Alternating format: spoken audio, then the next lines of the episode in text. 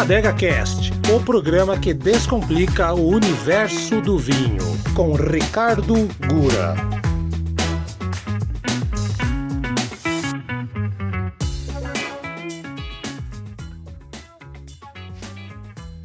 Olá pessoal, tudo bem? Meu nome é Ricardo Gura, sou proprietário do e-commerce de vinhos espumantes vinvino.com.br e esse é o nosso Adega Cast, o podcast que descomplica o mundo dos vinhos. No programa de hoje nós iremos falar sobre vinhos rosés. Né? Já estamos aí caminhando para o fim do verão, mas nunca é tarde para falar de, do vinho rosé, que ele é mais apreciado aí, especialmente uh, durante os meses mais quentes. Como nós estamos no Brasil aí, país predominantemente quente, né? Então o consumo de vinho rosé combina muito, muito bem aí com o nosso clima. Né? Assim como a gente já mencionou aí no, nos programas anteriores aí em relação aos vinhos brancos e espumantes. Então o vinho rosé ele acabou se tornando aí um, um, grande queridinho aí do mundo dos vinhos aí nos últimos anos. Especialmente aí no ano passado de 2020 também o consumo de vinho rosé aí cresceu muito. Então, para se ter uma ideia, o consumo de vinho rosé uh, no mercado mundial cresceu cerca de 500% nos últimos 15 anos. Né? Pois, pois o vinho rosé é um vinho fácil de tomar, né? muito versátil para harmonizar e ele também fica muito bem aí na, na, na foto, né? Digamos, é, principalmente para postar aí nas redes sociais, né? Instagram, Facebook e tudo mais. É um vinho ali devido à cor dele. É, alguns vinhos têm umas garrafas diferentes, então fica muito legal aí para postagens e tudo mais. Era uma tendência que acabou se tornando realidade aí nos últimos anos, né?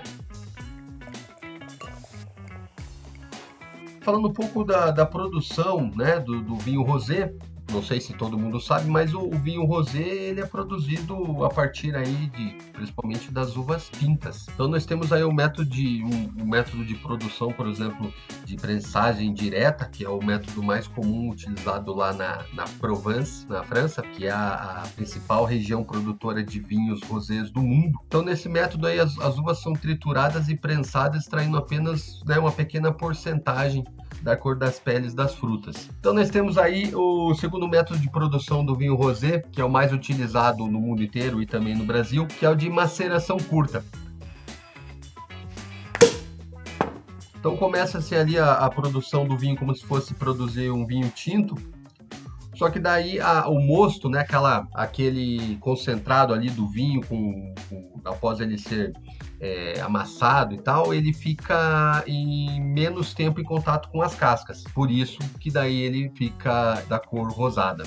E daí tem outros métodos aí de, de produção, né, como sangria, método de corte. O método de corte aí que é o, o pessoal diz aí que é um método a, que é abominado lá na França, né, que é um método que você mistura o vinho branco com o vinho tinto até dar ali a, a porcentagem da cor. Esse tipo de método aí na França é não, não é, é abominado, digamos, né?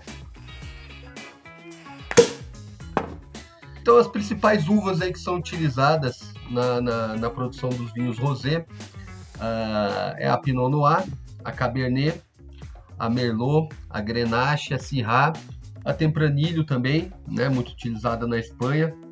Então essas são as, as principais uvas que, que são utilizadas aí no, na produção do vinho rosé. Então a gente pode observar que são uvas tintas. Só vai depender ali da, da coloração do tempo que ele vai ficar, o mosto ali vai ficar em contato com a, a casca da uva para dar a coloração e tudo mais falando um pouco aí do, né, do, do, consumo do vinho rosé e até do certo preconceito né, que o pessoal tem, assim como nós já falamos aí do, no programa com relação ao vinho branco, né, o, o digamos, o preconceito fica até uma palavra um pouco exagerada, né, mas é, a aversão, às vezes, que o pessoal tem com relação ao vinho rosé tá caindo bastante, já caiu bastante nos últimos anos, né? Porque o pessoal tem gente que, né, a grande maioria consome, gosta mais do vinho tinto, né? Mas tem aquele, o pessoal também que gosta mais do vinho branco, né? Ou é, ah, utiliza ali, gosta de um vinho branco para servir na entrada, né? Dependendo do prato, ah, vai ser uma salada, então vai vinho branco, aí o prato principal vai o vinho tinto. E o vinho, o vinho rosé acaba ficando ali no meio, né? Entre os dois. Uh, mas isso tá, tá caindo muito.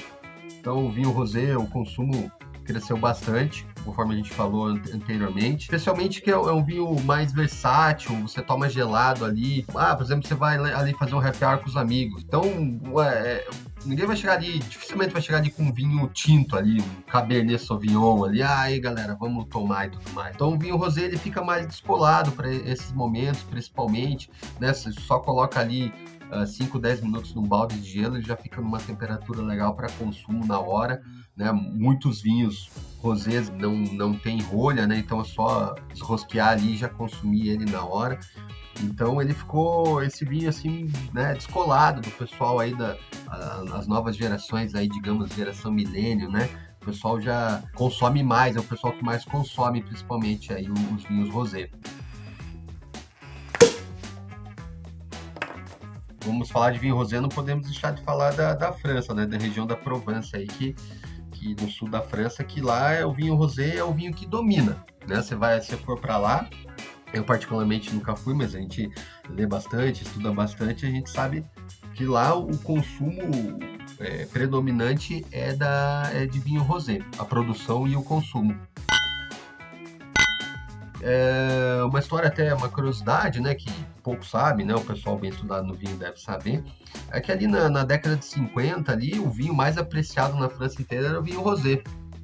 Inclusive, o, o escritor inglês aí, P. Morton Shand, em seu livro A Book of Paint Wines, de 1960, relata que acompanhou várias pessoas né, durante o outono francês, o outono, né, que ainda é o clima mais frio já na França, é, de, de, de 1957, em diversos eventos, como almoço e jantares, e ele concluiu nesse estudo, observação dele, que o, os homens que estavam sós ou né, com um acompanhante, eles uh, demandavam, né, pediam muito mais vinhos rosés do que os tintos.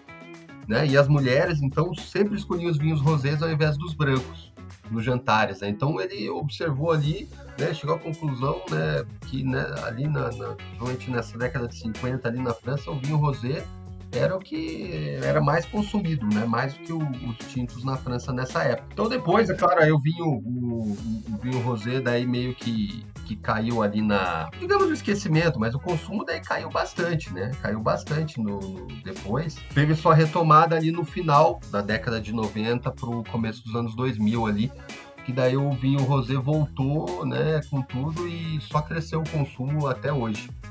Teve um estudo lá nos Estados Unidos que que o pessoal fez ali no final dos anos 90, para se ter uma ideia, eles perguntavam uh, quantas garrafas de vinho rosé você abriu no, no ano.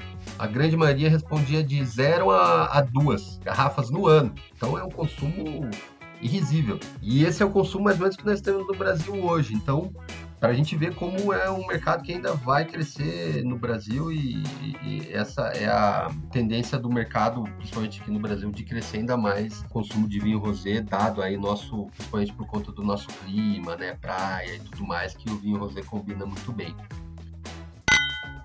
nós falamos aí da França, né? Só falando um pouco aí do, da, da produção dos vinhos rosé pelo mundo. Temos também aí na Espanha excelentes vinhos rosés, é, produzidos principalmente com a uva Tempranilha e com a uva Granacha. A Espanha também consome bastante vinho rosé. Na Itália também, né, principalmente com a uva Sangiovese. E em Portugal, principalmente aí com a uva Turiga Nacional, né, que é uva, uma das uvas emblemáticas aí de Portugal. E aqui na América do Sul, né, com certeza aí Argentina, temos excelentes rosés aí a partir da uva Malbec e no Chile também é, a partir da uva Cabernet Sauvignon. Né? Então, como são uvas um pouco mais encorpadas, os rosés aqui da América do Sul acabam tendo essa característica de ser um rosé um pouco mais encorpado do que o, os europeus, mas também vai depender da vinícola e do tipo de vinho. Todos os países com tradição aí no, na, na produção de de vinhos uh, tintos e brancos também tem excelentes rosés. Só para finalizar o assunto ali da França, né? Nós falamos da Provence, tem, tem vários vinhos uh, rosés aí, da, principalmente da região, da região da Provence, que tem aí um, umas garrafas diferentes, parece garrafa de perfume, assim, umas garrafas bem, bem legais. Outra característica da, dos vinhos rosés da França que que também ficam legal em foto, bonito, o pessoal gosta de, de tirar foto, porque, né, fica bem, até o pessoal fala instagramável, né, para postar e tudo mais. É, ela faz meio que uma alusão, assim, a maioria das, das, das garrafas, a região da Provence ali, ela tem, né, já a sua característica, assim, de, de, produção de perfumes, né? Aquelas plantações de lavanda e tudo mais. Aí meio que remete também a garrafa, a, a garrafa ao, ao, vidro de perfume e tal. São umas garrafas bem, bem bonitas, assim, até dó de tomar o vinho. Porque é bem legal, assim, bem, bem diferente.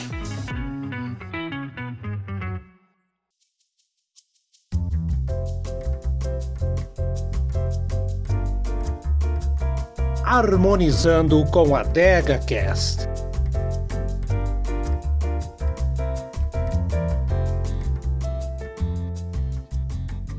E agora, né, já falamos um pouco aí sobre a produção, um pouquinho de história, curiosidade, né, os principais países aí de, de, na produção dos rosés. Aí vamos falar um pouco agora de harmonização. Então, os rosés aí, eles uh, não harmonizam somente, a maioria da, né, das, das, harmonizações já coloca o rosé uh, na entrada, mas ele também é um, pode harmonizar com uma gama aí de pratos, né? Pode ser um, um até um certo coringa aí na, no, quando o assunto é harmonização. Para quem não gosta de arriscar muito, pode harmonizar o rosé aí com uma salada, né? Uma salada com frutos do mar, ou uma salada ali com uma carne branca mais magra, cai muito bem. Né? Uma pizza também, por que não?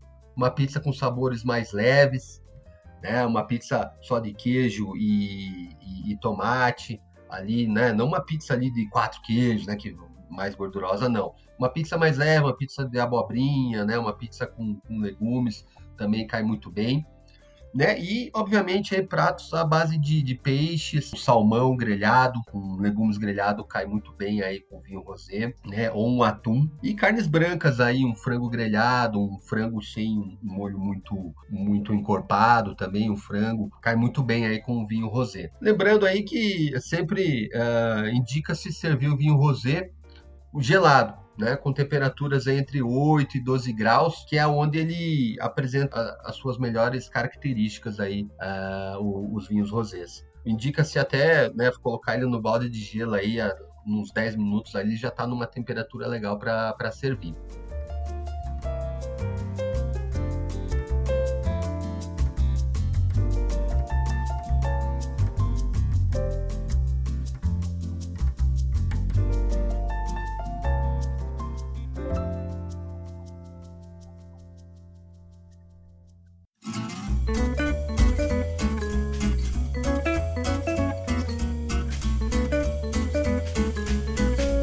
AdegaCast e o seu próximo vinho. Então agora, né, para finalizar, a gente vai para as sugestões, sugestões dos vinhos rosé. Anotem aí. Temos excelentes sugestões para você ir lá e adquirir no nosso site. Então, nossa primeira sugestão é um francês clássico, obviamente, da região da Provence, né, que é o Manon Coté, que é um corte das uvas Cinsault, Grenache e Syrah, um vinho típico da Provence e também tem uma garrafa bem estilosa ali, um vinho bem bonito, muito legal. Aí esse esse francês, o Manon Coté, certo? Outra sugestão, que é um vinho aí que é um, até um sucesso no nosso site, é um, porque é um vinho muito bom, gostoso e tem um preço muito acessível que é um espanhol da uva Tempranillo, que é o Number Edition. É um vinho muito gostoso, tem um preço super acessível. Ele também é um, é um, vinho que não possui rolha, então só tem aquela rosquinha ali, screw cap, para você abrir e já, já sair provando ele. E ele não tem uma garrafa estilosa, assim, que nem o, o Manon Coté, mas o rótulo dele é bem legal, porque cada rótulo dele tem uma numeração diferente. Tá? Então ali nenhum rótulo vai ser igual ao outro. É o, né, a, o pessoal da vinícola lá fez esse essa ação né, diferenciada, então vai ter cada rótulo vai ter uma numeração diferente ali. É bem legal esse vinho, bem é, com um apelo bem moderno para tomar assim num happy hour ou uma reunião de amigos, assim bem descontraído, muito bom, certo? Uh, a nossa terceira sugestão, né, vindo agora aqui para América do Sul, é um argentino da uva Malbec, né, da vinícola Nieto Senetine, que é o Believe in Rosé. É, também tem uma garrafa muito bonita, assim, um rótulo bem bonito, bem elegante. Uh, fica bem legal também para tirar foto, quem gosta de tirar foto. Também é um vinho que não tem rolha, certo? É só screw cap ali, só abrir, gelar, abrir e sair tomando. Tá? É um vinho também bem gostoso, tem uma boa saída aqui, o pessoal gosta bastante dele. Então, é o Believe in Rosé. E, né, podíamos deixar de falar aí do vinho brasileiro, né? Também temos excelentes rosés aí brasileiros. Então, nosso nossa quarta e última sugestão é o vinho da vinícola Fabian, lá do Rio Grande do Sul, vinho Fabian Intuição Rosé. É um vinho lá da Serra Gaúcha, da região lá de Nova Pádua. É um rosé muito interessante, corte ali das uvas Merlot e Pinot Noir. Uma excelente opção de vinho brasileiro aí para quem também está é, num bate-papo ali, um piquenique ou até na praia. Né, um vinho muito muito bom, muito refrescante. O pessoal que quer experimentar vinho brasileiro aí gosta de experimentar novos novos vinhos, é uma excelente opção esse da vinícola Fabian, o Intuição Rosé, certo? Então, pessoal, é isso aí, né? Falamos hoje sobre vinho rosé, espero que tenham gostado. Acesse lá o nosso site www.vinvino.com.br. Temos essas opções que falamos agora e mais outras diversas opções de vinho rosé. Sigam a gente lá no nosso Instagram VinvinoBR, Facebook também estamos presentes. Fique à vontade. Caso tenha alguma dúvida, pode nos chamar no WhatsApp, tem um linkzinho lá do WhatsApp que estamos disponíveis para você escolher o melhor vinho para sua ocasião, certo? Obrigado, saúde e até a próxima.